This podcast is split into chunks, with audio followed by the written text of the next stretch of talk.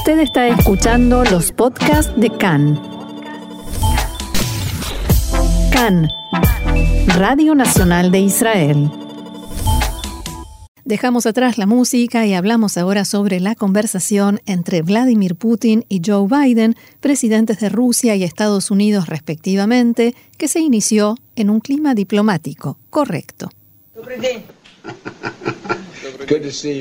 Es bueno volver a verte, le dijo Biden a Putin, a pesar de que la videoconferencia entre los dos líderes se llevó a cabo en un momento de crisis, mientras Rusia traslada tropas hacia la frontera de Ucrania, en lo que evidentemente es un avance hacia la invasión.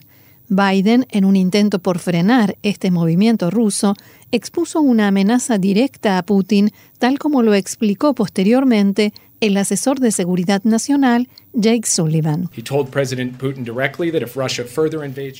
Biden le dijo en forma directa al presidente Putin que si Rusia continúa invadiendo Ucrania, Estados Unidos y sus aliados en Europa reaccionarán con graves sanciones económicas.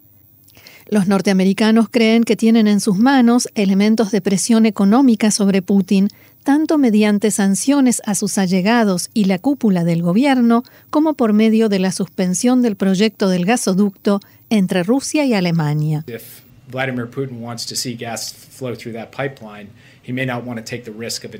Si Vladimir Putin quiere ver gas fluyendo por ese gasoducto, decía Sullivan, es mejor que no se arriesgue con una invasión a Ucrania. La amenaza norteamericana es clara, pero se enfoca únicamente en el aspecto económico. Nadie habla sobre medidas en el ámbito militar. Así lo explicaba el general Mark Milley, jefe del Estado Mayor Conjunto norteamericano. Hemos visto intensa actividad militar en el lado ruso de la frontera. Es algo muy serio y seguimos de cerca lo que sucede. Sin embargo, a mi entender, hay lugar a una solución diplomática y esa es la dirección en la que todos queremos avanzar. Y para hablar sobre este tema y comprenderlo mejor, estamos en línea con Mati Zweig, analista internacional y ex diplomático de Israel en Rusia. Mati Shalom y bienvenido una vez más acá en español. ¿Qué tal, Roxana, nuevamente? Feliz estar contigo. Gracias, lo mismo digo y no sé si el que está tan feliz es Vladimir Putin después de las amenazas no militares, aunque sí económicas, directas que le manifestó ayer eh, Joe Biden, el presidente norteamericano. ¿Qué efecto le hace eso a Putin, como se dice en hebreo, invijlal, si le hace alguno? La verdad que no sé si Putin está con mucho miedo de Biden, las cosas son claras entre Estados Unidos y Rusia, las cosas en las cuales están en conflicto. Incluso te podría decir de que ahora lo que se hizo fue subir, digamos, un escalón más en el escalonamiento de las diferencias entre las grandes potencias, por lo menos a nivel de amenazas globales. Y lo que le dijo Biden es que va a usar ciertas eh, bombas potenciales en las cuales no solamente hay sanciones, ya hay en cuanto a distintas personas que no pueden eh, eh, descongelar eh, sus cuentas en Estados Unidos o con problemas con sus cuentas en Suiza y que eso sí le, les toca el bolsillo a mucha gente que le importa alrededor de Putin o tal vez a él mismo. Pero en este momento una de las amenazas es desconectarlo del sistema de SWIFT internacional, del cambio del rubel al dólar, y eso sí eh, puede ser que sea un arma importante, pero estamos hablando de algo eh, a nivel eh, global en el cual tienen entre Estados Unidos y Rusia por lo menos 10 puntos de conflicto, entre los cuales está, por supuesto, la cantidad de tropas que ha puesto sobre la frontera ucraniana, la cual, por supuesto, está en todo su derecho, pero se sabe que lo hace para amenazar por el hecho de que el Occidente con la OTAN están tratando de ayudar a Ucrania y tal vez hasta hacerla participar de la OTAN, lo cual Putin se niega rotundamente y se niega rotundamente a ciertas armas que se puedan poner dentro de las fronteras de Ucrania y que puedan ser una amenaza en el futuro para él, ya que no nos olvidemos que se llegó a algunos arreglos en el 2015-2016 sobre los territorios del este de Ucrania, los llamados Donbass, que son separatistas y que en realidad tienen una especie de autonomía pro eh, prorrusa en esa zona, una zona muy grande, minera también. O sea, y además tienen todos los otros puntos de conflicto, o sea, los hackers, en los cuales tienen también una comisión que es secreta, en la cual tienen 16 puntos que están tratando de llegar a un arreglo entre los dos para no atacarse el uno al otro en esos 16 puntos. Está también todo lo que es eh, los puntos de conflicto de derechos humanos sobre la oposición interna, que es Navalny, por ejemplo, solamente un ejemplo, aunque no es el único, es eh, la posición de Rusia sobre Siria, la posición de Rusia sobre Armenia, Azerbaiyán, tiene muchísimos puntos de conflicto. El que se ve más en estos días es sobre los desarrollos en la frontera ucraniana. ¿Y esto se ve más en estos días porque es el conflicto más grave o porque es el más actual? Entre otras cosas porque ambos están sentados también eh, eh, con las otras grandes potencias para poder, eh, con la Unión Europea y China, para poder llegar a un arreglo con Irán. Si Biden tanto quiere arreglar un acuerdo con Irán, entonces los demás le empiezan a hacer pedidos, que como diciendo, vamos a ir hacia ti, le vamos a dar un poco más. Hacemos concesiones. Concesiones para, eh, a cambio, recibir concesiones también eh, de, Estados Unidos. Y en realidad hoy en día la posición en que están en el diálogo en Viena frente a Irán, eh, Biden está más que nada dependiendo de la posición de Rusia y China de que. Presionen a Irán para llegar a algo, porque si no simplemente no va a llegar a nada. incluso si se llega a un, arreglo igual que en el 2015 o peor, por supuesto que en todos los casos es malo. Entonces las amenazas realmente no son creíbles y está a la vista de todos. ¿Qué efecto pueden llegar a tener en, Putin? Las amenazas son creíbles porque eso es justamente la esencia de la amenaza, que se hacen sabiendo de que hay una alternativa a la cual no se llevan a cabo y está la alternativa que se lleven a cabo. Por ejemplo, Putin puede hacer eh, algo parcial, como por ejemplo salir a conquistar los territorios del este de Ucrania y no toda Ucrania, diciendo que los vienen a defender porque son territorios prorrusos que no quieren caer en la esfera de Occidente.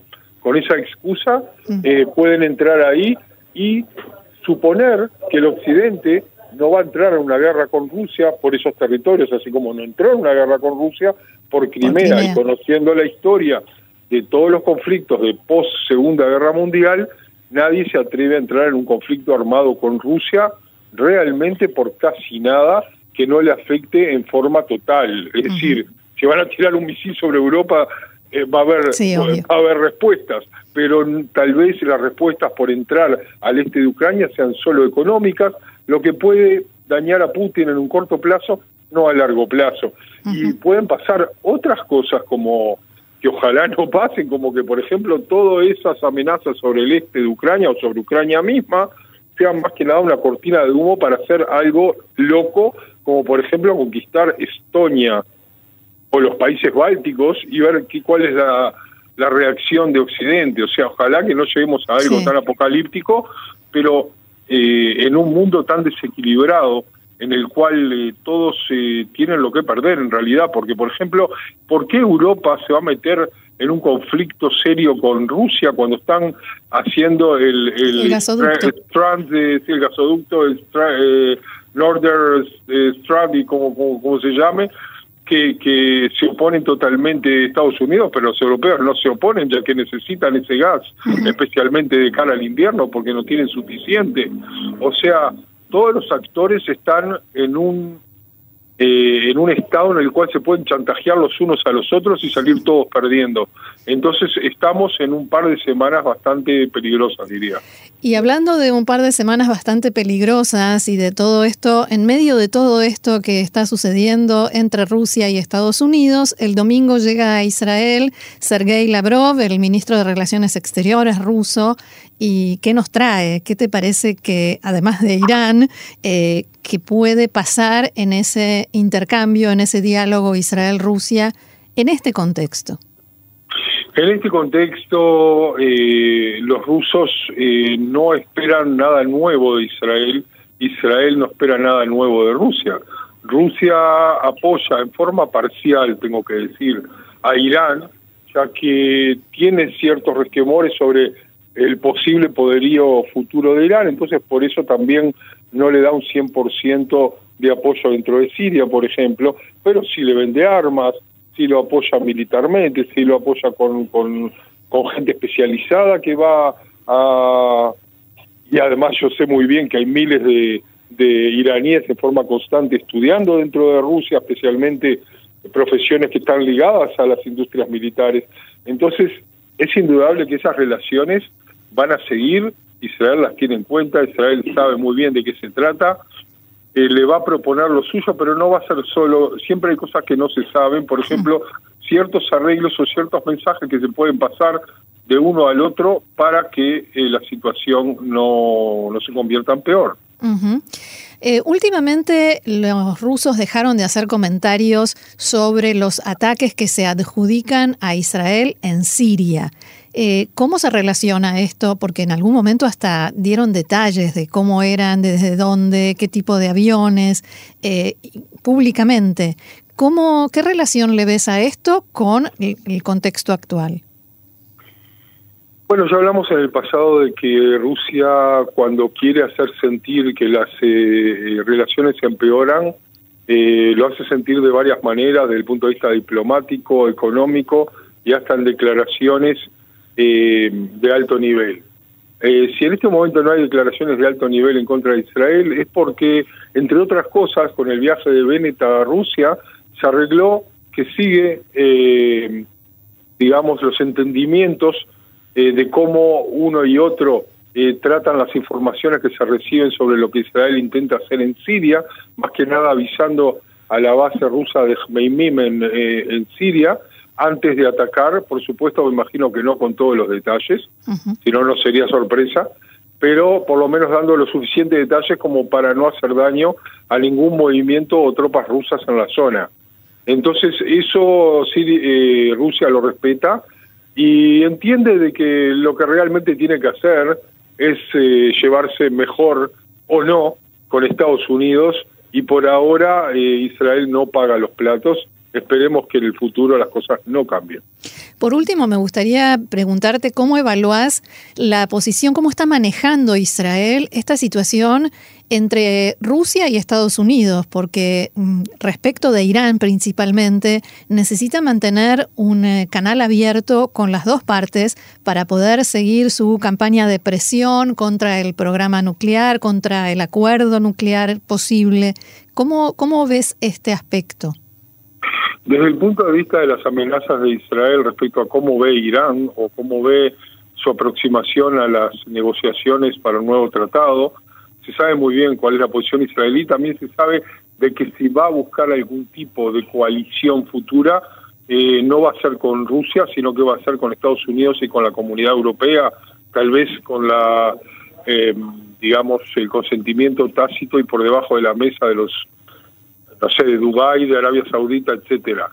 Pero mm, con Rusia es claro de que no la va a poner de su lado para hacer un ataque eh, sobre Teherán, y supongo que hay cosas que por ahora no se saben, pero que se tratan a nivel también de distintos eh, desarrollos que están ocurriendo también en Asia Central, eh, con la eh, posición de Israel y con los amigos que tiene Israel en esa zona, y en el cual también Rusia tiene su influencia. Entonces, también de eso me imagino que hablan, pero no en forma pública. Muy bien, Mati Zweig, analista internacional y ex diplomático de Israel en Rusia. Muchísimas gracias por esta conversación con nosotros aquí en CAN en español y será hasta la próxima. Será hasta la próxima y como siempre, muchas gracias por llamar. Gracias, Shalom. Shalom.